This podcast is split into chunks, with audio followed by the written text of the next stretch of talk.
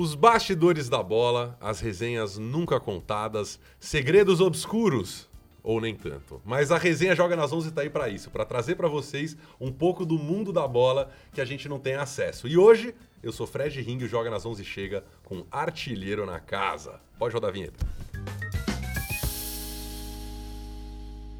Ele ganhou campeonatos estaduais no país, ganhou campeonatos no Japão, na Itália, na Alemanha e com a seleção brasileira. Ídolo para muitos, muito bem-vindo amoroso, campeão mundial pelo tricolor, o cara que transformou o São Paulo no Moruntri. É uma honra ter você com a gente hoje, muito legal. É, Valeu, Fredão. Valeu. Velar, prazer é meu, imenso, poder estar participando aqui em primeira mão para vocês. Nunca fez um podcast? Nunca né? fiz um podcast, é o primeiro que eu. Obrigado, pô. eu estou sendo convidado aqui na, na Record. Muito obrigado. E agradecer né, a ESPN, a ESPN. Grupo Disney por ter me liberado aí para participar com vocês. Muito obrigado. obrigado à ESPN e ao Grupo Disney pela liberação do Amoroso. É isso, é um clima amoroso entre as emissoras e, por que não, na resenha também. André Avelar, Avelovers. E aí, meu irmão? Tudo certo? Tudo jóia, amoroso. Ah, Tudo certo. Cara, queria convidar a galera para usar a hashtag Joga nas 11 sempre mandar sugestão, elogio, críticas. A gente não gosta muito, mas está aceitando também. Vamos embora. Eu costumo dizer que as críticas, né, tem, tem, aquele, tem aquela função no YouTube do do superchat, né? Ah. É, e enfim, tem outras redes também, as moedas e tal. Quer criticar, quer xingar e quer que a gente leia? Tranquilo, mas paga.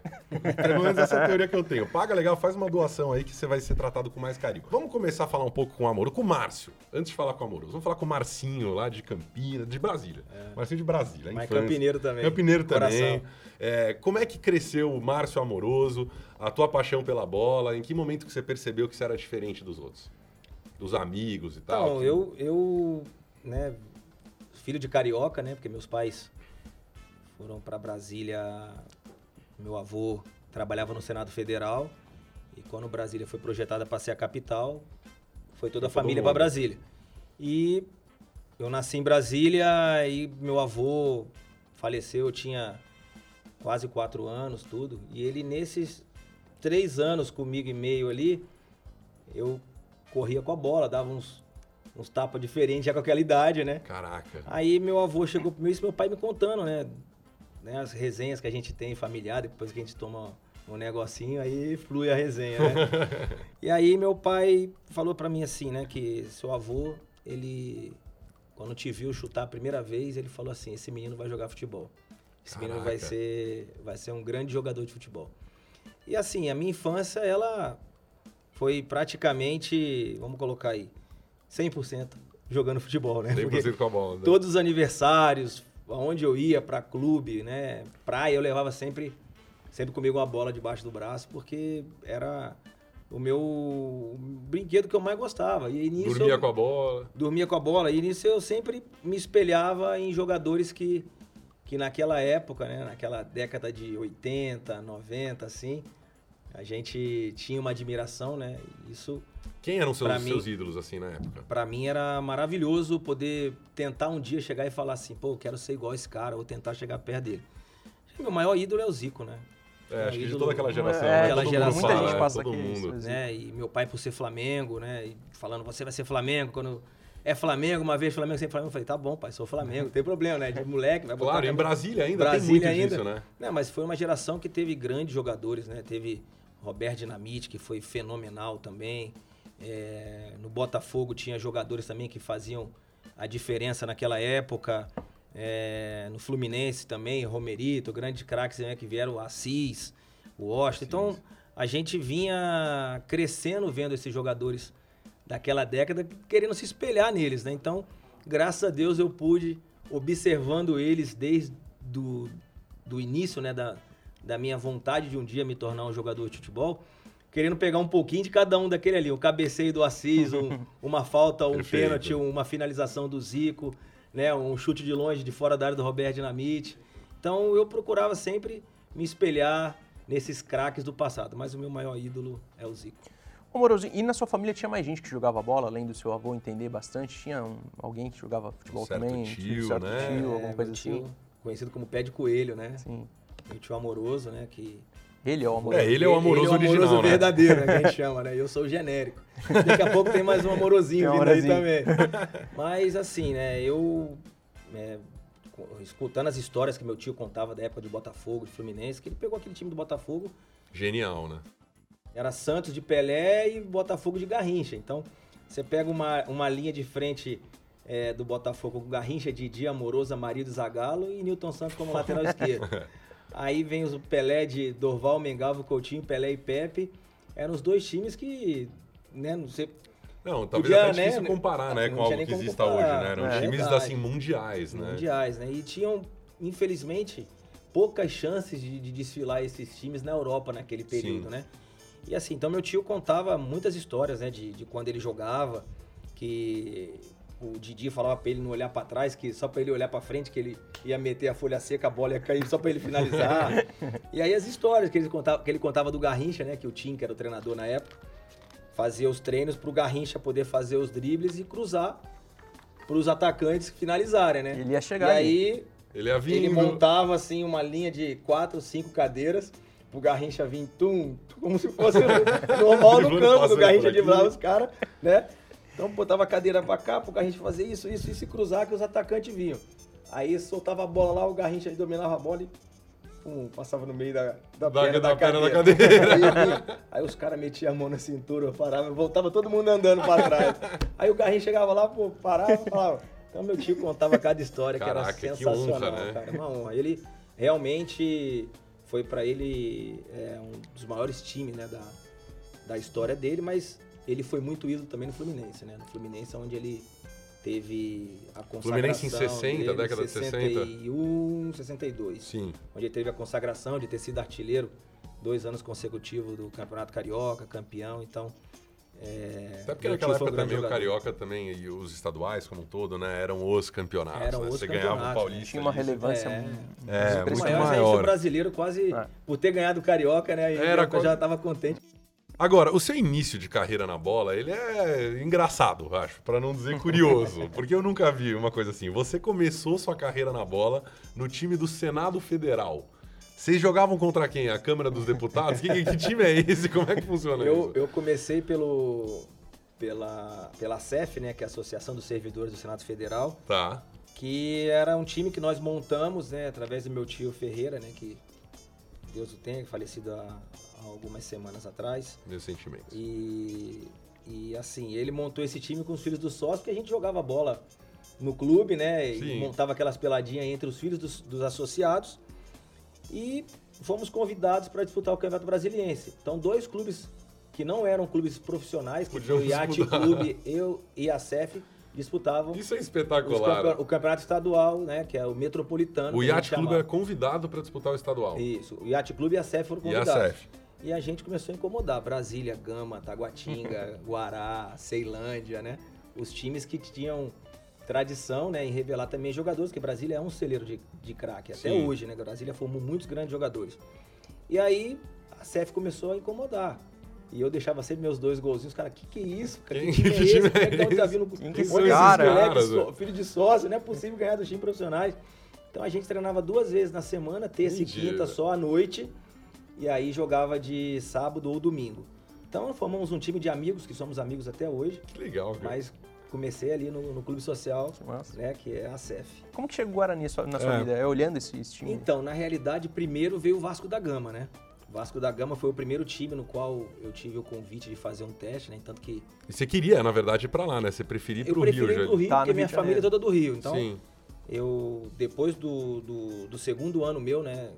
Minto, do, depois do primeiro ano meu na CEF, eu recebi um convite para fazer uma experiência no Vasco. Aí quando eu cheguei no Vasco, é, fiquei um mês treinando em São Januário, pegava Maria da Graça, né, que era o metrô, ônibus até o metrô, metrô até Maria da Graça, subia né, a Morava barreira onde? do Vasco. Morava no Engenho da Rainha, que é em Auma ali, Pilares. Tá. Então pegava pegava o metrô, Maria da Graça descia na estação de São Januário ali, de São Cristóvão, andava a pé a barreira do Vasco, até chegar lá em cima, São Januário. Colina toda. Colina toda, aí entrava no ônibus, ia pra Xerém fazer treino. O Vasco também treinava em Xerém. Ah, e então aí, você tinha que ir pro Vasco na colina para ir pra mais Xerém. Mais uma hora, nossa, pra poder treinar, voltava de Xerém, chegava em casa, na casa da minha avó, 9 horas da noite. Acabava, chegava lá, comia, pum, dormia pra 5 horas, já tá levantando de novo pra treinar. Então fiz essa rotina durante um mês. Bem pra caramba, fui aprovado no Vasco, só que eu tava sem escola. Meu pai perguntando para mim, você não tá indo estudando? Eu falei assim, pai, ainda não me matricularam. E faltava o último ano meu do primeiro colegial, né? Do Sim. primeiro ano do... Terminar o, O colégio. o é. colégio, né? Aí meu pai falou assim, então volta pra Brasília e... E quando eles te derem a escola, Aí você tá volta. liberado. Aí foi o Vasco, tomou o tiro no pé porque deixou eu ir embora. Aí você E foi. aí naquela época não tinha como assinar, porque eu era menor de idade, meu pai não assinou nada. Eu voltei pra Brasília, comecei a jogar o Campeonato Brasiliense pela De novamente, novo. No qual me destaquei. Aí fui artilheiro novamente pelo Campeonato Brasiliense. Você foi artilheiro no Brasiliense? Fui dois anos seguidos. Pela depois eu vou contar, é, depois eu vou contar uma, uma, uma história nesse, nesse programa que me dá essa oportunidade de Sim. revelar coisas que ninguém sabe.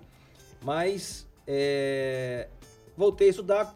Nesse ano tinha um, um olheiro que trabalhou no Guarani, que era o Zé Roberto Buani, conhecido como Brasília. Ele comprou o bar do clube e o bar do clube ficava de frente pro campo. E eu jogava, fazia meus gols, né, minhas jogadas e tal. E ele começou a me ver, tá, tá, tá. Aí chegou um dia, mais ou menos lá pra novembro e tal, chegou pro meu pai e falou: pô, você não quer levar o seu, seu filho lá no Guarani? Eu tenho conhecimento em Campinas, eu trabalhei lá, conheço todo mundo. Uma base muito boa, vai formar ele. Aí meu pai perguntou pra mim, pergunta pra ele. Só que eu já tava com a ideia do? Vasco, né? Vou voltar Sim. pro Vasco, final do ano Vascão e tal. e já. tal. Quero jogar no Maracanã e tal, preliminar, tal, aquelas Porra. coisas que é legal. Então meu pensamento era esse. Aí meu pai falou: ah, vamos lá então, se você achar que, que vale a pena conhecer o Guarani, beleza. Aí eu vim para Campinas fazer um teste. Quando eu cheguei no primeiro teste que eu fiz, tinha 500 moleques. Goleiro, tá, Peneira, assim. peneira. Só que eu vim indicado pelo Zé Roberto. Aí quando chegou atacante, eu levantei a mão, nome, Márcio Amoroso, ah, você pra cá. Fulano de tal, você pra cá, você pra cá. E montou o time. No primeiro treino que a gente fez, saí Nossa, 6 acabou horas da manhã, né? cinco gols. É isso. Treinei, Cinco treinei, gols. Só, treinei 25 minutos, fiz cinco gols, aí já me tiraram, falou, não vai treinar mais. gols é espetacular. Que isso, Não né? vai treinar mais, pode ir lá passar a linha do vai falecido. Massarubi, já assina logo. Falei, peraí, deixa meu pai vir pra cá, liga pro meu pai, meu pai veio. Eu tinha minha madrinha que morava em Sorocaba, meu pai veio pra Sorocaba, aí ficou me esperando chegar da, da, da peneira. Quando chegou, eles me mostraram o clube, tudo e tal. Aí meu pai chega, fala assim, e aí meu filho, gostou? Como é que tá se sentindo e tal? Você quer ficar? Eu falei, não. Quero ir embora. Aí os diretores olharam pra mim, né? Seu Roberto Constantino, Henrique Ismânio, olharam e falaram assim: como não? A gente mostrou o clube Que inteiro. Qual o problema? O que que tá acontecendo? Eu falei: ah, vocês não me mostraram o brinco de ouro? É, exatamente. Quero conhecer Onde eu o vou brinco. jogar. Aí eles abriram a porta do, do túnel, eu entrei pelo brinco, subi lá no meio do campo, parei, olhei, 360 graus assim, falei assim, pai, agora, agora pode assinar aí que eu vou ficar aqui, eu vou jogar. Você, jogador. é. Sensacional. Aí fiquei no Guarani, esqueci o Vasco, porque depois, Claro. Né, as histórias... E ali já foi pro profissional, tudo direto. Não, dizer, ali né? comecei meu primeiro ano com meu Era segundo ano aspirante ainda, juvenil, né, não, juvenil ainda. Juvenil, Era o tá. segundo ano meu de juvenil, né? Beleza. Cheguei com 15, Mas você 16 jogava o profissional em Brasília, né? Quer dizer, Não, era o campeonato da base. Era o também. campeonato da base contra os clubes profissionais, Contra os beleza, clubes que eram profissionais, os Tá. clubes que faziam A base parte- dos clubes profissionais, Isso, a claro, base entendi, dos entendi. profissionais. Tá. E nós éramos só os dois clubes que eram amadores, clubes amadores ali, é. sociais, né? E aí quando eu cheguei em Campinas, que eu gostei, me identifiquei com o clube, rapidamente, me identifiquei com o Guarani. né? E a primeira palavra que eu ouvi no Guarani, quando eu assinei o contrato, falou assim, ó, pode perder pra todo mundo, menos pra Ponte. Eu até hoje nunca perdi pra Ponte. Nunca perdeu pra Ponte na sua história? Ponte Na minha história. nunca. Olha, a macaca tem que buscar Desde essa, a mas não tem mais base até como. o profissional. Nunca perdeu um Não, jogo pra Ponte. nunca. Derby eu joguei dois profissionais, foram dois empates. Aí eu Teve joguei- gol? Fiz um. Aí, pelo Guarani, é, pelo São Paulo contra a Ponte, eu joguei um. Ah, você não perdeu pra. Ponte Tava valendo, vida. é. É. Borussia e Ponte Não joguei, não pode perder. ia- Kawasaki ia ser. e Ponte. Mas eu aí joguei pelo São Paulo, ganhei, pelo Corinthians ganhei. Então, assim, é aquela história que fica na sua cabeça. Torcedor não pode perder macaca aquele time. amoroso. Não é pra perder. É, como é que foi a, a ascensão? Eu sei que mudou muito e você pode contar um pouco mais pra frente também no papo, como agora você tá do outro lado também, empresariando e cuidando da carreira de jogadores. Mas é, como é que foi a ascensão pro profissional? E você já falou, né, em, em todas as letras sobre o papel do Djalminha nisso. Sim. É, como que aconteceu na prática? Que memórias você tem, assim, desse, Ah, desse grande é momento da meu tua... grande ídolo, né? Era um gênio. Djalma, jogava, era de, de tirar o chapéu. Foi um dos maiores jogadores que eu tive a oportunidade de jogar. E E quando eu fazia três, quatro gols por jogos no aspirante, o Djalminha ficava vendo o jogo na preliminar. aí ele falou pro Levi Cu, falou: você aquele menino ali, não pode jogar nessa categoria, não. Não subir. Pode subir ele, pô. Chama ele aí, pô. Aí eu gol, gol, gol, né? Tanto que eu terminei o Campeonato Paulista de Aspirante aquele ano Isolado. com 30 e tantos gols, né? Como artilheiro. É tipo o campeonato da CESP, assim, campeonato de empresas, que alguém É. aí- faz 40 gols. né? E aí era bom porque o aspirante tinha aquelas faltas, né? Depois da décima falta do meio campo pra frente, a falta era o tiro livre ali da área. Cê- ah, que você saía com a. Não, não Você você, saía carregava a correndo. bola, A bola, não? não, a bola Tá, ficava parada ali parado. na meia lua. Você podia escolher onde você queria bater depois da décima falta do meio campo pra frente. Isso aí, Aí eu só aqui, ó. Só, Só, tapa. tirar, só tapa, né? Os goleiros goleiro. Aí fiz trinta e tantos gols naquele campeonato lá. O Djalminha falou: Não, você tem que jogar aqui comigo. Pode subir ele, Levi. Aí o Levi me subiu e tal. Aí caiu o Levi, aí chegou o Carlos Alberto Silva. E aí a gente começou a treinar e tal. E tanto que no meu, minha estreia no Campeonato Brasileiro foi dia 8 de agosto de 1994 contra o Cruzeiro. Estreia no Você Brinco. lembra do dia da estreia? do dia. né, cara? É. Aí a primeira jogada que, que a gente faz o gol foi uma, uma jogada que eu domino a bola, aí corto pra direita, o Djalma passa lá no fundo, eu cavo uma bola, atravessa toda a área, ele vai dominar aqui pra es- perna esquerda, todo mundo fechou pra cá, ele a virou direita. pra direita, bateu cruzado no canto do Dida. Falei, cara, esse cara é gênio. Dida, foi- até nível, eu fui né, pra- até eu saí daí, ele me enganou até a mim. Porque até eu saí pra cá. Todo mundo acreditou. Todo mundo pra lá e ele veio pra cá. Então o Djalma era um gênio, um cara espetacular. Que legal. E como dói um pouco vivendo o momento que a gente vive do futebol brasileiro, ouvir esses nomes, né? Quer dizer, num lance só tem Djalminha, Amoroso e Dida aqui numa jogada.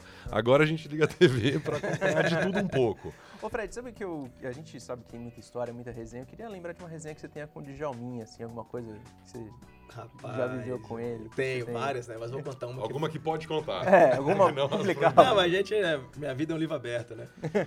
mas, assim, é, o Djalma me emprestou o carro dele uma vez, né? Que a gente foi. Ah, essa é a melhor história da vida mesmo. essa história é A gente, sensacional. a gente foi num, num bar tomar uma, né? Aí ele falou assim, ó. Eu era menor ainda, menor assim, já tinha 18, mas não tinha carta, né? Aí ele falou assim, ó, você vai levar meu carro embora pra.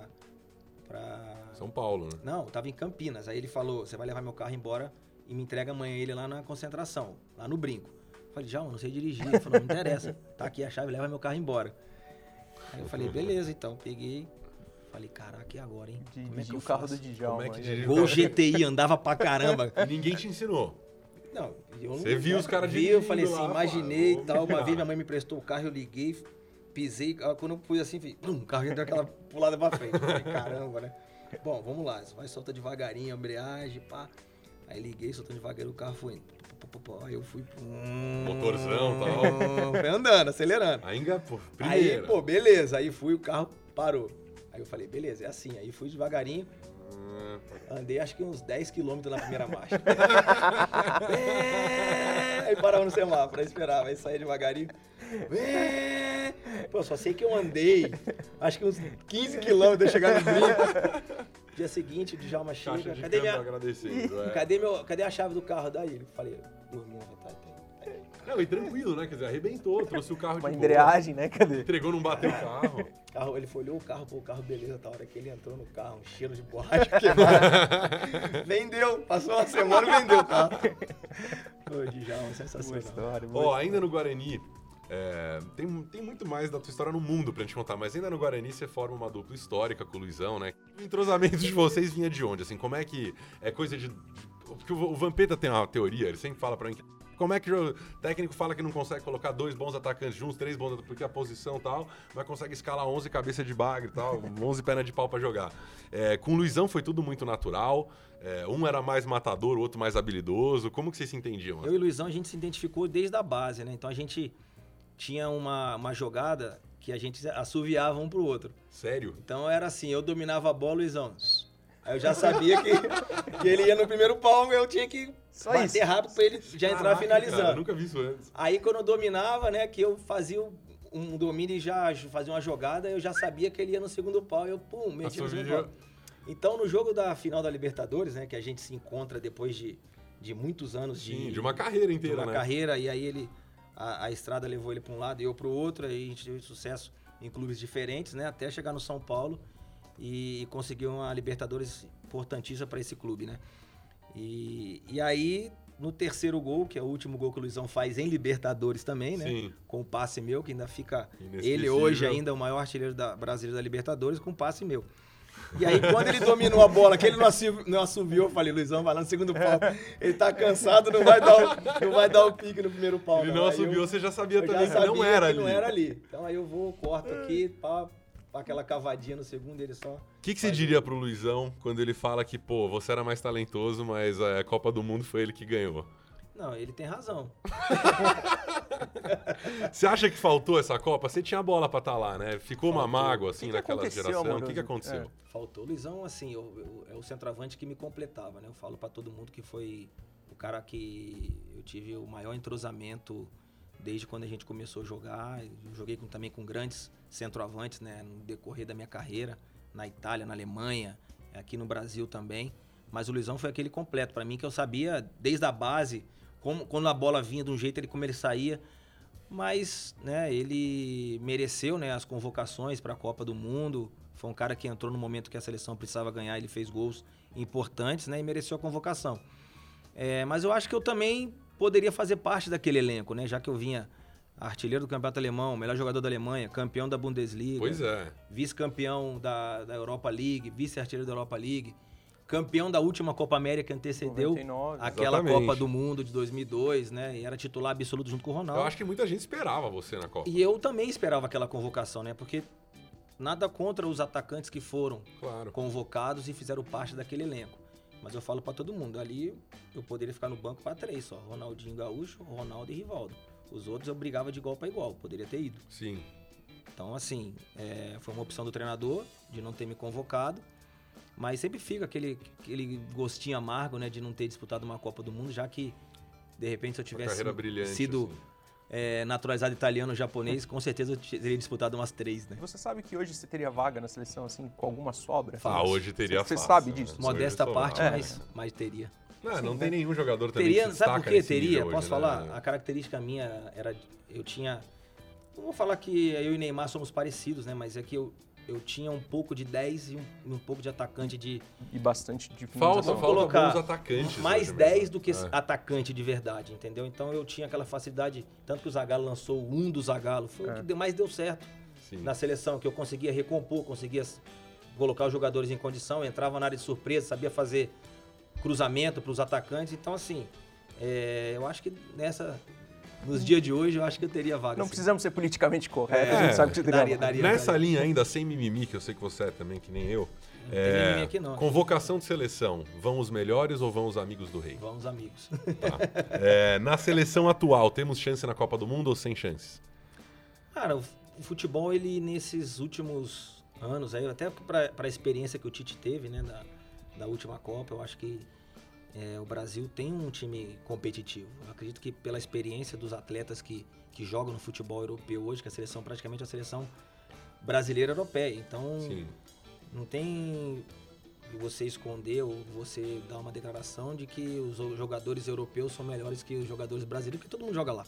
Todo mundo joga junto. Entendeu? né? Todo mundo se conhece, entendeu? Então, assim, a única coisa que eu acho, na minha opinião, que é, fica um pouco fora um pouco da realidade, não que o Brasil precisa ter um treinador europeu para treinar os treinadores que jogam na Europa, porque o Tite nunca treinou na Europa, ele, claro que ele pode ser o treinador da seleção brasileira, só que se você pegar os jogadores que jogam no futebol europeu, eles têm um outro sistema de jogo. Exatamente. Entendeu? Tem uma, um outro modo de, de você montar uma seleção de acordo com o que o futebol europeu te oferece. Entendeu? Então, dificilmente um treinador é, que treina. A mesma coisa, você pega o Guardiola e vem treinar um- uma seleção feita só de brasileiros. Até ele se adaptar com aqueles jogadores, ou os jogadores entenderem qual é a filosofia que ele quer, demora um pouco. Eu acho que o Tite tem a grande chance dele de fazer uma, uma Copa do Mundo com esses jogadores que estão aqui. Esperamos que o- Neymar se recupere 100% e possa voltar, já que ele não precisa de tanto tempo, porque ele é gênio, né? Sim. Então, joga a bola nele, que na minha opinião, ele, com mais experiência agora que ele tem, ele pode resolver muito pra gente. Vamos torcer, né, Avelar? Vamos torcer, porque Eu a gente, a que- gente tá A pessimista gente aqui. cai né? nas oitavas. É, gente, né? eu não posso ser pessimista, né? No meu país, né? lá, Porque é. a gente sabe Não, como pode funciona. Ah, né? não, vou- mas vou dar, vou dar outra visão. É que dá a visão de quem ganhou a Copa do Mundo. O Vamp fala pra mim toda vez que a gente resenha Que ele que torce pra ele perder. torce pra Ele perder. torce pra perder pra ficar Pra ele ficar ele é. ganhando. Ele assim, "Não, como é que vai as campanhas, Merchan? Vão chamar quem? O Penta, o último campeão aqui, ó. Tal. Muito bem. É, você teve, assim, acho que o luxo, a sorte, enfim, sorte não, porque a sorte visita os bem preparados, o mérito de pô, jogar em vários centros do mundo de futebol. Qual foi o mais legal? É, como é que foram as experiências diferentes assim na Itália, na Udinese, é, em Milão eventualmente, é, no Japão? Qual foi o lugar mais legal que você morou? Você tem vontade de morar fora algum dia? Ah, ou de eu sou ter uma cidadão italiano, né? A gente, Legends, né, da. Udinese e tudo. Legends da Udinese, Legends do Borussia Dortmund. É, eu acho que a Itália, ele... Pratica, a Itália praticamente, ela te... acho que recentemente o Miller teve aqui, o Miller jogou lá também. E foi um gênio, um cara que é um ídolo pra mim também, um dos, dos maiores que eu vi jogar e queria ter tido a oportunidade de jogar com ele. E que ia ser, ia ser sacanagem contra o zagueiro. Nossa, Amoroso e Miller na frente. Aí vem seis Libertadores pra cá, esquece. Aí, Aí, assim, cara, eu acho que o futebol italiano ele te ensina muito, né? E se você conseguir jogar na Itália, você joga em qualquer lugar com cigarro na boca, Sim. de boa. Taticamente é muito. muito te ensina forte. muito, é mais difícil. Além de ser um país espetacular na Itália, a gastronomia, né, o viver na Itália no inverno, no verão, você vai para a Itália é, é diferente, né, de qualquer outro país para mim. É, que eu vivi, vivi muito bem na Alemanha também, tive é, três anos e meio em Dortmund, que foi, foi uma cidade que me acolheu muito bem, Borussia uma torcida espetacular. Acho que mais a Paredão Itália, amarelo. É, Muito a muralha louco, amarela é a muralha espetacular. amarela Mas é acho que a demais. Itália, pelo maior período que eu, que eu fiquei, e o filho, o primeiro primogênito meu, nascendo lá na Itália, e a adaptação da minha família foi muito mais rápida, né, na, na Itália, porque o país latino, a gente fala quase a mesma maneira, sem se bobear já. Então faz né? como o Miller, ensina pra gente um termo italiano aí. Ele ensinou uns dois, três, teve um pequeno alfabeto italiano com o Miller. O que, que você mais falava lá, assim, na Itália? Ah, a gente. Eu conversava numa minha segunda língua, né? Pô, jogador, o treinador, desculpa, meu pneu Mister, furou. scusa, né? La mia goma si è spaccata e purtroppo sono arrivato in ritardo. Ó, pega scusa, essa. É, scusa, mano, scusa, scusa, mister. ritardo No, vai por pagar, vai pagar la multa. Não, não me interessa, paga la multa. Va bene, tutto a posto. Ô, Maravilhoso. Amoroso, é por isso que você sai do São Paulo e, ac- acerta com o Milan, assim, também? É por desejo de voltar pra Itália? Por desejo Mas de desejo jogar? da minha família também, né? E não só isso, é, mas qualquer jogador teria o sonho de jogar no Milan. Não dá pra recusar. né? Não tem como recusar. e, que e camisa, né? aquela ligação que eu recebi do presidente Galliani dizendo que era o sonho dele ter o amoroso no Milan, que era o sonho que ele queria ter tido quando o Milan foi campeão do Scudetto em 98, 99, no qual o Milan levou, Borussia. tava na Udinese. Na Udinese. Que ele levou Bierhoff, Borussia 2000, é depois? 2001, 2002. 2001, Aí depois teve dois anos no Parma, né? Sim. E aí, esse ano de campeão do Milan, que era 98, 99, que o Milan levou Zaccheroni, treinador, que era da Udinese, levou Bierhoff, Atacante. atacante alemão, e levou Thomas Helveg. E queria me levar também, só que o Dino Porto, presidente, falou, não, Amoroso não se vende agora. E aí eu não fui para aquele time do Milan, que o Galliani e o Berlusconi queriam, tanto que na época era 40 milhões de euros o meu passe. 40 milhões já É, naquela né? época. E aí eu acabei voltando pro Milan por zero. Então, assim, Que era uma loucura, chance que eu tive, porque, infelizmente, o São Paulo, naquele momento, não tinha me apresentado nenhuma proposta de renovação de contrato. Ah, você tocou no São Paulo, então vamos, eh, vamos falar de um assunto muito legal. Pra mim, não tem como. Você sabe, a gente já tá aqui no oitavo, nono episódio. Pra mim nunca foi uma coisa pessoal. Com o Miller especial, eu sou São Paulino e tal. Mas a minha grande memória pessoal Então- no futebol é o Mundial do Tricolor, o Tri. E, e eu entendo, mas É. Porque vai, eu nasci em vai, 88, vai falando, né? vai falando. Eu nasci em 88. Então, eu queria que você contasse um pouco pra gente das suas memórias do clima mesmo, Tá, dos mas bastidores. antes- Tá. Antes de eu poder falar do São Paulo, eu trouxe uma lembrança pra você experimentar. Aí. que essa aqui, Mentira. ela tá, Aí ela sim, tá. Você vai ter que pôr. Brinque, Eu tá vou, eu vou dar essa oportunidade pra você pôr. Mentira. Essa foi a que você usou lá? Essa é a usada, então sinta-se, ó. Cuidado que ela tá Meu dobradinha. Deus do Isso é céu. demais, cara. É assim, Essa né? É demais. É aqui. É, meu japonês fluente Ah, diz Peraí que que é eu não assim. tô com a câmera errada aqui. É, eu, eu acho que é o contrário. Assim. assim. Não, não. Assim? Ah, Acho que é assim, acho é que é assim. assim, é, é isso mesmo. Eu ó, lembro que esse do Japão, aí. desculpa. É isso aqui, é isso aí. Meu irmão, Isso aqui é uma casa do Mundial. isso aqui é um, isso aqui é um case, velho. Não, peraí, vou- eu vou, eu vou, ajuda aqui, Vela, dá um nó aqui pra eu tirar foto com a mão. Isso aqui é, você tá brincando. Aí foi. Foi aqui? Essa teve na Libertadores e Ah, Mundial, né? foto aqui, fecha Essa aí, aqui, por essa aí favor. é do Moruntri, Selfie né? ao Essa é do isso Morutri aqui. e depois foi do, isso, foi do Mundial. Sensacional, sensacional. Assim, ó. Assim, é. Tira a foto aqui, Avelar, pra mim, pelo amor de Deus, não tô conseguindo focar. Tá nervoso. Tô nervoso, tá cara, tô nervoso. Anos de TV e tá aí, nervoso. Nossa, essa é essa Vou imagem. você. Pode fazer o programa até o final. Eu vou ficar, eu vou ficar com a faixa. E vou preparar temaques no fim do programa. Folga tranquilo, já tô aqui com os peixes. Tá. Então vamos lá, eu quero ouvir do Mundial agora isso. Como é que foi, agora devidamente trajado, o clima da maior conquista, da, enfim, da história recente do São Paulo? Acho que para uma geração toda como a minha, a grande conquista da nossa vida, assim. Ah, mas o Mundial, ele. Ele pra gente foi. Depois da conquista da Libertadores, foi o nosso campeonato. Tanto que nós fizemos o brasileiro, tivemos até um- alguns momentos naquele ano de 2005, depois da Libertadores até o final. Foi um momento que o São Paulo passou uma dificuldade, entramos na zona do rebaixamento também. Sim. Só que a gente ali estava treinando para o Mundial. O foco nosso, naqueles cinco meses e meio, mais ou menos aí, até chegar na, naquela partida contra o Al Ittihad, nós treinamos o Mundial. Paulo Autori treinava para a gente enfrentar o Liverpool. A gente, não queria saber, a gente não queria saber quem que era o adversário da semifinal, que a gente não conhecia.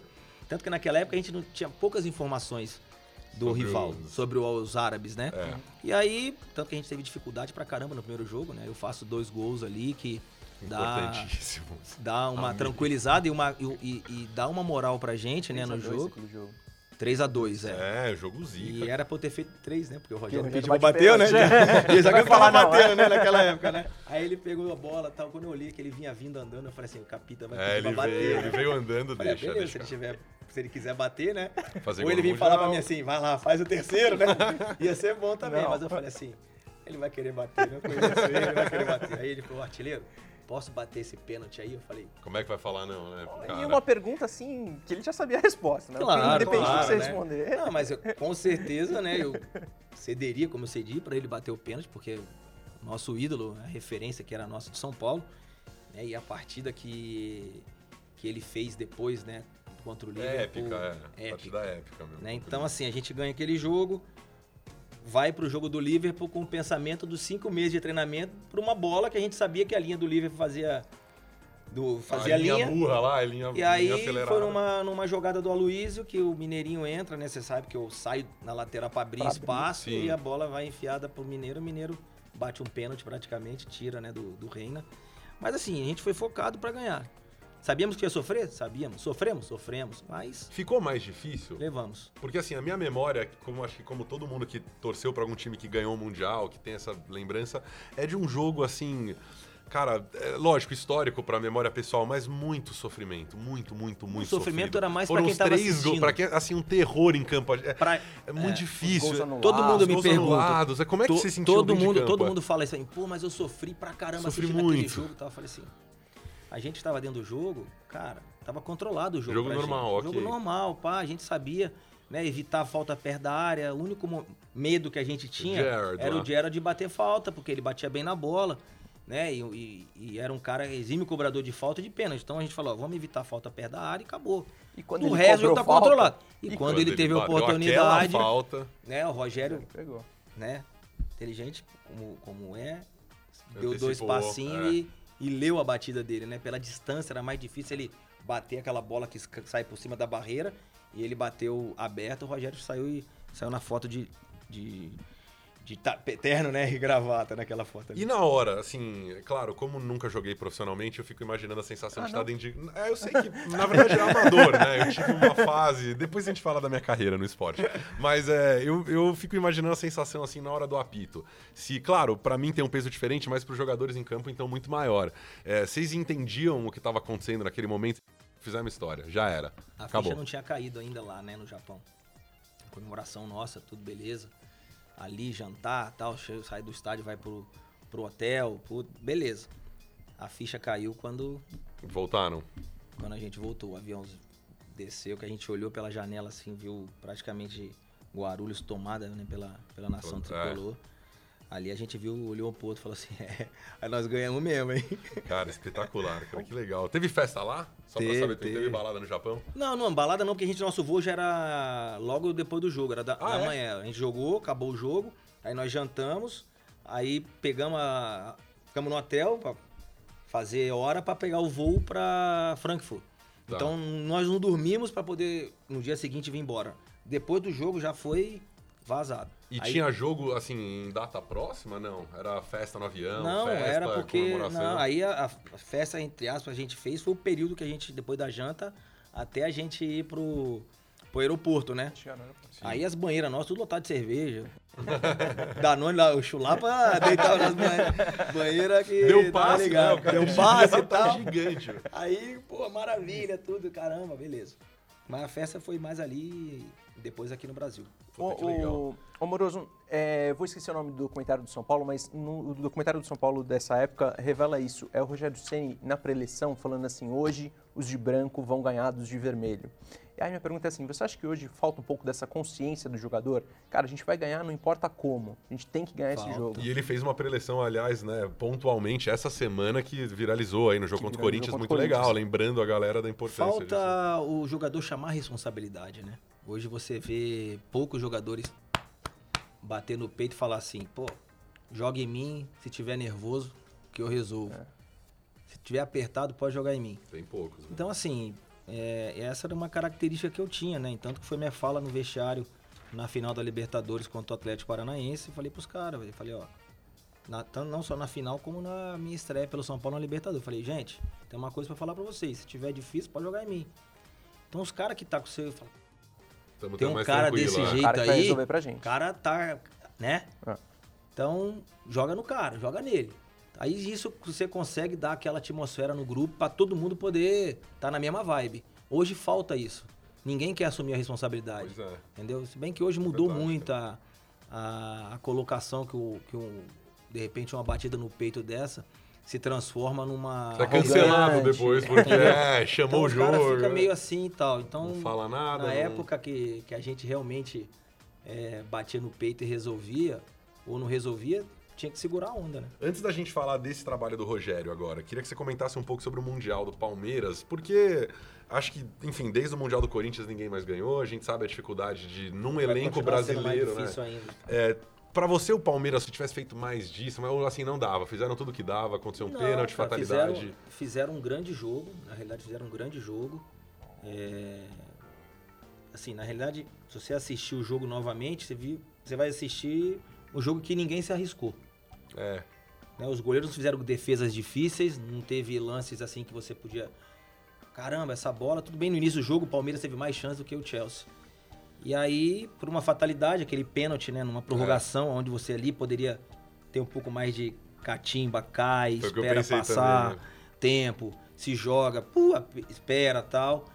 Ali você poderia levar nessa malandragem, entendeu? Até os porque, pênaltis. É. Porque eu acho que o Palmeiras poderia ser campeão se o jogo fosse para os pênaltis. Um Everton, o Everton, Everton é, pega é um grande pegador de pênaltis, né? Mas o Palmeiras não deixou a desejar, não, mesmo como o Flamengo também, quando jogou contra o Liverpool e perdeu na prorrogação com o gol do Firmino, também jogou muito bem. Inclusive o Flamengo foi campeão naquela edição do título jogou de igual para igual. é um título né, é. famoso aí. Verdade. Mas então, não... assim, eu acho que o Palmeiras é, fez um grande jogo, à altura mesmo né, de, de uma final de Mundial de Clubes. Foi para se defender, quando teve a oportunidade de atacar, tentou, mas pelo menos né, levou o jogo até o final, numa chance, de repente, de, de ir para os pênaltis. Sobre o Rogério, é, do seu trabalho como colega e agora como comentarista avaliando o treinador. O que, que, você acha dessa segunda passagem dele pelo São Paulo? Existe alguma chance de algum São Paulino usar uma faixa dessa? Bom, agora não dá mais, é, mas usar uma faixa num Mundial, numa Libertadores, esse sonho é possível? Ou, putz, esse São Paulo o tá muito falava assim, nossa, né, não quero mais que ninguém ganhe, a gente não quer que ganhe, é. mas brincadeiras à faixa, né, a gente torce pro Tricolor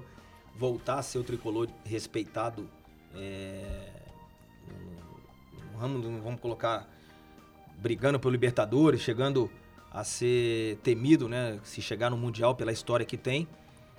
É, o Rogério, ele na primeira passagem, é, não vamos falar que foi precipitado, porque eu sempre acreditei no trabalho do Rogério, porque o Rogério já desempenhava um papel de treinador como goleiro. Sim. Né? Ele tinha liberdade, ele tinha total conhecimento para poder orientar, seja a zaga, onde era muito mais próximo dele do que os atacantes estavam mais longe, uhum. mas ele tinha essa visão no qual às vezes ele chegava para mim, morozinho, cai para aquele lado que eu tá. Então assim, são coisas que mesmo eu tendo aquela experiência de Europa de muitos anos, o goleiro Tá que o é inteligente, todo ele tá observando. Então o Rogério já era um treinador Dentro de dentro campo. de campo, entendeu? Então, assim, a primeira passagem dele foi é, uma repercussão por parte de todos de que o Rogério, como assim já vai ser treinador do São Paulo? Poderia, Sim. claro que poderia. Não tinha problema nenhum ele, ele ser treinador. Eu acredito que, é, de repente, por ser uma passagem naquele momento rápida, ficou aquela situação, ah, o Rogério Fritaram não o estava não tava ele- pronto, é. isso, aquilo. Pô, ele fez grandes trabalhos no Fortaleza, pô, excelente, porque ele transformou o Fortaleza. Sim. Entendeu? Assim, é legal. Hoje muita gente pensa, ah, tem que começar na base 20, sub-20, até chegar no Mas a profissional. base dele foi em campo, né? A base dele foi Como ali, diz, é. entendeu? Então, assim, hoje eu vejo um Rogério diferente, né? Dentro de campo, na sua postura, até com os atletas, porque hoje você pega o seu maior ídolo, que tá na beira do campo, e o- chega pro jogador e fala, ó, você vai fazer isso. O cara fala, não, ó, vai questionar, É. entendeu? Pode até questionar, legal isso Mas aí. vai respeitar. Mas vai respeitar pra caramba, Sim. entendeu? Então, eu acho que o Rogério tem condição de, de botar o São Paulo novamente no, num patamar, desde que os jogadores entendam a filosofia de trabalho dele e, e é aceitem. chato, né? É um cara chato no, no bom ele é sentido. chato. Ele é meu irmão, é, mas é. ele é um chato gente boa. Chato, gente boa, né? Mas ele é inteligente demais e hoje, assim, o Rogério sempre Não, foi e muito... claro, não era o chato Milton Leite, eu quis dizer. Não. Não, chato ele, não assim, chato, tipo, Ele- cobra o muito, falar, muito O profissional. falar né? do chato é que ele quer ganhar sempre. O É. São Paulo, pra ele, é a segunda pele. Então, o cara que não jogar como ele quer, ele vai ser chato pra caramba com esse cara. Isso aí não Sim, tem dúvida. E vai estar certo. Amoroso, você fala com muito carinho do São Paulo, assim, é, a parte do tricolor, que outro clube você tem esse grande carinho, assim? Ah, o Guarani, Lógico, o segunda Guarani, pele, né, é. Tem minha filha tatuada com a camisa do Guarani. Camisa do Guarani. Com um aninho, né? Quando ela completou um ano. Acho que o berço, né? Acho que a gente é, tem que ser grato às raízes, né? E o Guarani me formou, né? O Guarani, eu falo pra todo mundo que é onde eu vou, desde que o Guarani jogou Série C por tantos anos, Série B, e não subia, eu tava lá torcendo, né? Falava bem, procurava levantar a moral do, do clube, dos atletas, falando que o Guarani é um clube que tem o título brasileiro, primeiro que o Corinthians, né? Pois é. O é Guarani foi campeão em verdade, 78, o Corinthians foi campeão em 90. Tudo bem que as proporções são diferentes, porque a capital é diferente do interior. Mas o único campeão brasileiro do interior do Brasil Interior. somos nós. Sim. Entendeu? Então eu. é, o carinho que eu tenho pelo Guarani, ele é eterno, vai ser sempre. né? então esses, esses dois clubes, né, que aqui no Brasil, eu tenho também um carinho muito grande pela Udinese, onde me abriu as portas. Onde meu filho primogênito nasceu, pelo Borussia, Borussia, também, você é pelo Parma. ídolo, né? Acho que os clubes que eu joguei e o próprio Flamengo, onde eu conquistei e, e tive a oportunidade de demonstrar meu futebol, a gente tem que levar sempre né, com muito carinho. né? E tem aqueles que também que eu não tive uma passagem como eu achava que deveria ter, tenho o maior respeito também. Mas o São Paulo é diferente pela Não, a Paulo, conquista é, também, né? Paulo. Acho que é Libertadores Mundial. Marcou Muitos tentam, poucos conseguem, que a gente fala. É, né? ainda tinha aquela faixa pra. Isso foi antes do Mundial 1 do Corinthians que dizia, tinha uma faixa no Morumbi que era pra conquistar o mundo é preciso atravessá-lo. Atravessá-lo, Preciso atravessá-lo. É, gols mais importantes, top 3 gols do Amoroso na sua carreira. Gol do, do Campeonato Brasileiro de 1994 contra o Santos, né? O primeiro gol que eu saio arrancando É. atrás do meio de campo e driblo todo mundo e dou um tapa na, na perna contrária do meu parceiro Edinho, né? O segundo, acho que importante, importante foi acho que aquela chapada, né? No, no Monumental de? Núñez, né? É, Não Não vou nem falar o jogo da final da Libertadores, não. porque ali o Morumbi foi ali, conquistado ali, né? Exatamente. Aliás, o, te- o termo Moruntri é seu? É. Você ganhou uma grana com isso? Você registrou? Como é que Não, é- não é não, mas hoje já uso, vou jogar no Morumbi. Os caras usam, o dono É. do Moruntri. Mas assim, é... Bom, E o Esse gol, gol mais importante importante. pra você é? ah, cara... Aquele monumental gols- foi gigante. É, mas- todos os gols da minha carreira foram importantes, né? Mas acho que o mais bonito que eu carrego foi contra o Milan na semifinal, pelo Borussia Dortmund, que eu domino uma bola assim, dou um chapéu. Que eu fiz também um pelo Udinese contra o Parma também, que aquele gol ali foi o gol que, que eu fui vendido pro Chamou Parma, né? olhos, né? que eu dominei chapéu também, canhota no Buffon. Meu Esses dois gols, eles entram também na galeria dos mais bonitos. Joga fácil. Me pergunta sobre o Guarani. Só, é, eu tive, Não, tive não- no derby, enfim. Queria que você falasse um pouco do Lucão do Break, cara. É um garoto, assim, que acho que é a cara desse Paulistão. É um jogador mais carismático desse Paulistão. Queria que você falasse um pouco do futebol do Lucão do Break, por favor. Ah, é um menino que teve já uma, uma rodagem, né? Uma experiência em alguns países. Não sei- se jogou no Japão, Jogou né? Acho que é cantos aí, fora. é. Mas se identificou com a torcida, né? Isso que é legal, porque hoje você vê é, jogadores que vestem a camisa do Guarani e, e não estão pensando na alegria do torcedor e dá aquela, Sim. aquela visão de que o cara tá vestindo a camisa por respeito ao clube, né?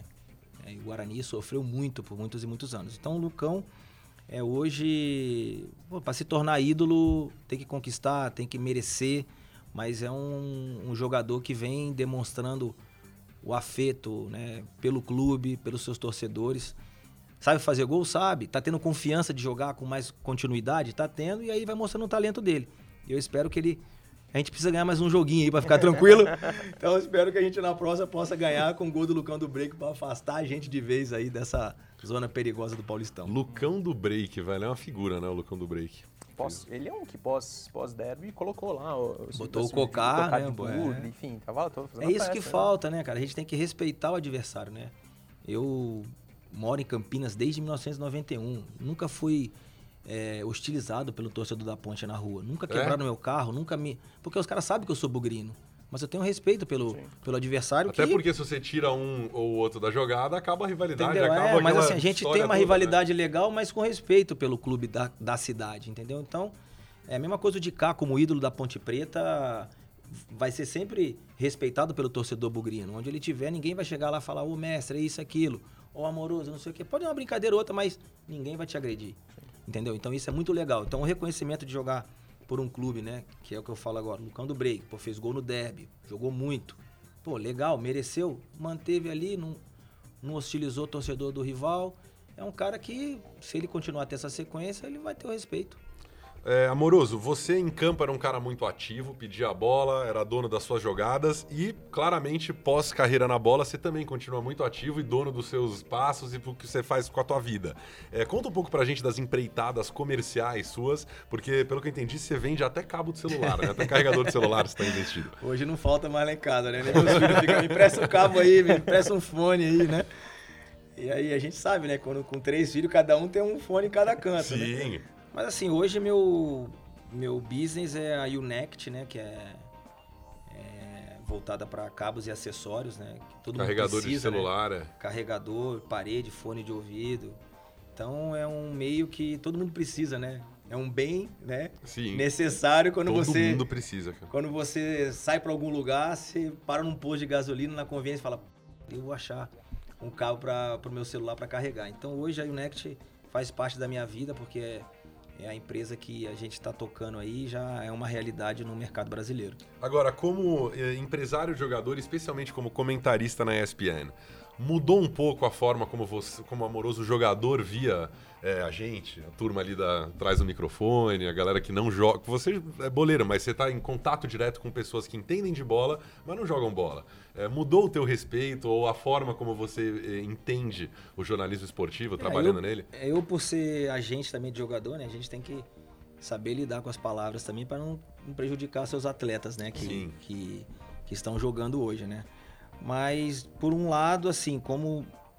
Não falo que eu sou jornalista porque eu não estudei para jornalismo. Eu posso falar que eu sou um comentarista Eu também né? não estudei para jornalista, então tamo junto. e gostaria de ter estudado porque acho que é uma profissão é, muito legal, show de bola. Porque a convivência com, com os jornalistas né, no, no dia a dia de muitos anos de ESPN, aprendi muito, né? E vi que tem muitos que não jogaram bola e entendem bastante futebol. né? São estudiosos, né? Que, que pela experiência de ter visto muitos jogos desde 1970 até os dias atuais, você tem uma conversa legal, franca, de que hoje em dia, infelizmente, nosso futebol tá chato pra caramba. Tá chato demais. Tá chato cara. demais, né? Não pode fazer nada mais. Não Não dá pode fazer mais nada, velho. Cara, você não você- pode, você não pode Se dar você um tapa vestir uma no- máscara dessa tá que eu acho. pisão, Billy, você não pode dar um... É. Se você coloca essa faixa que eu acho no jogo, vai aparecer a Associação Nipônica, É. que não é você apropriação cultural, que Cara, é um mimimi você sabe que tá escrito aí, infinito. Não. Ichiban.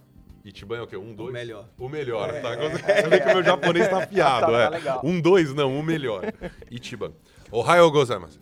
O, o, Oitashimashite. ó, te o que eu ia falar é que o, o Neymar se irritou um dia desses com um drible que ele tomou na linha lateral. Pô, O Neymar. é Não, o cara mas ali, mas ali eu vou defender o Neymar aqui, que era a defender o opinião do. Vou Vai defender, defender o mas quero tá. opinião do Amoroso. Pra mim, ali, com um pouco da minha história na Tá, Várzea, tá. grande jogador de Várzea, ali foi pós-jogo.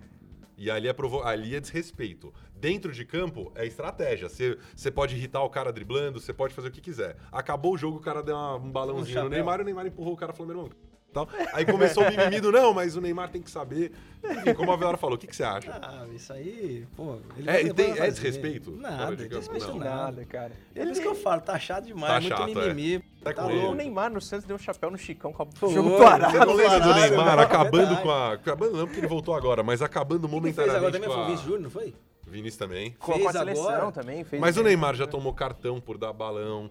Já também brigou com aquele menino da seleção que deu uma caneta nele. O um Everton lá, o menino, Ederson. é. Como que é o nome do cara? O Everton? Não sei. Enfim, um lateral bom e tal. Ó, pra gente encerrar nossa resenha hoje Pô, com o Amoroso. já? É, infelizmente, eu por mim ficava. Curtiu, curtiu o podcast? Não, mas duas horas, pô, de resenha. Vamos continuar nesse papo aqui que eu tenho dúvidas tricolores ainda pra tirar. Mas é, vamos lá, a gente fez uma seleção aqui de duplas do futebol, como você foi um cara que é, participou de grandes duplas, como com o Luizão. E aí você vai ter que escolher as suas top 5 dessas duplas. Começa agora o quadro Top 5 duplas do futebol que só existe com Amoroso. São elas as duplas amoroso. Primeiro, Romário e Bebeto pela seleção. Gabigol e Bruno Henrique pelo Flamengo. Carlitos Teves e Nilmar no Corinthians. Uma dupla legal também. Dudu e Gabriel Jesus. Pelo Palmeiras, obviamente. Euler e Romário. Euler, o filho do vento, e Romário no Vasco.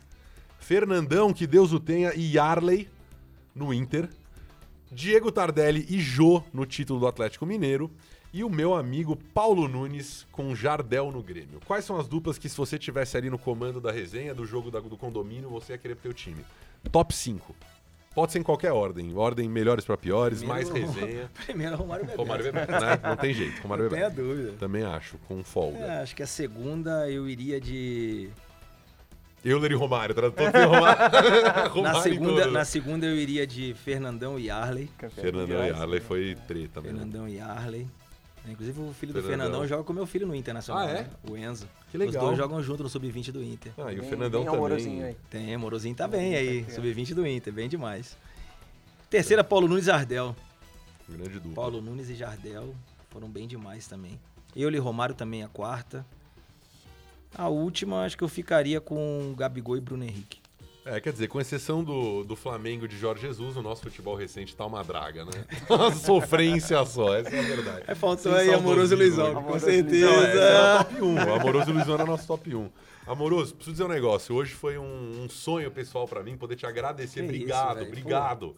Obrigado. Por Tá tudo. maluco, tamo junto. A torcida tricolor, com certeza, os mais de 20 milhões de São Paulinos são gratos e acho que torcidas no mundo inteiro. Então, Joga nas 11 foi uma honra pra mim hoje. Espero que tenha sido um prazer pra você em casa acompanhando com a gente. Papo muito legal com o Amoroso. Ele me deu essa faixa de presente do Japão. É assim um item histórico pra não, não foi dar, tá bom. Tentei constrangê-lo no não tem ar. preço. Não. Isso aí não tem preço. Mas eu ainda vou na casa do Amoroso levar uma Maior camisa pra prazer, você assinar e fazer a nossa competição de tênis de mesa e beat. Você joga beat tênis? Mas e Campeão aí, paulista, cara? última Você- etapa Mas agora. você é um cara raiz ou você é Nutella? Jogo tênis, sou raiz pra caraca. velho. Você joga beat tênis, você toma cerveja copo Stanley? Na praia tomo, velho. Eita, nós, esse é o amoroso. E o cigarro do pendrive? Não Cigarro- fumo, não aí Não, esse, é, esse tá no aviso. Pô, amoroso, obrigado pelo Mas, papo, viu? te- mas, mas meu esporte também é o tênis, cara. É o tênis? Tênis é Tenista. Tênis. Quando você começou a jogar tênis? Aqui, lá? Não, já tem uns sete anos que eu jogo já. É, eu... Comecei depois que eu parei de Sabe jogar. quem você tem que jogar? Agora totalmente fora da resenha, mas que é meu amigo e a gente fez grandes partidas de tênis. Dejan Petkovic. É. Vamos combinar que vai ser divertido jogar com amoroso. É bom jogador de tênis. Quero pegar, mas a gente tem uma galera legal, né? É, tem pra muito... jogar. te- E vou fazer um negócio. Caio Ribeiro, Denilson, Cara, jogador Ronaldo, de futebol, Fenômeno, você Kaká. tá ligado, né? Esses caras, eles são cara. competitivos em tudo, cara. Não É. dá, são bons atletas. Eu tomei um cacete do Petkovic, não consegui jogar. é- Enfim, vai ser um prazer. Vai tá ser bom marcado o demais. Tamo junto. Moroso, obrigado pela resenha. Que agradeço. Parabéns pela tua Obrigadão, carreira. valeu. E, e Avelar, Obrigado. parabéns Obrigado, pelo Avelar. banho, mano. Hoje, tamo junto. Tirei RG e tudo mais. É isso. Dá seu recado aí pros Avelovers também. Queria convidar todo mundo para acompanhar a hashtag Joga nas 11. Mande sua resenha aí, o que, que você achou, não achou. E a gente se vê na semana que vem no próximo Joga nas 11. Hi.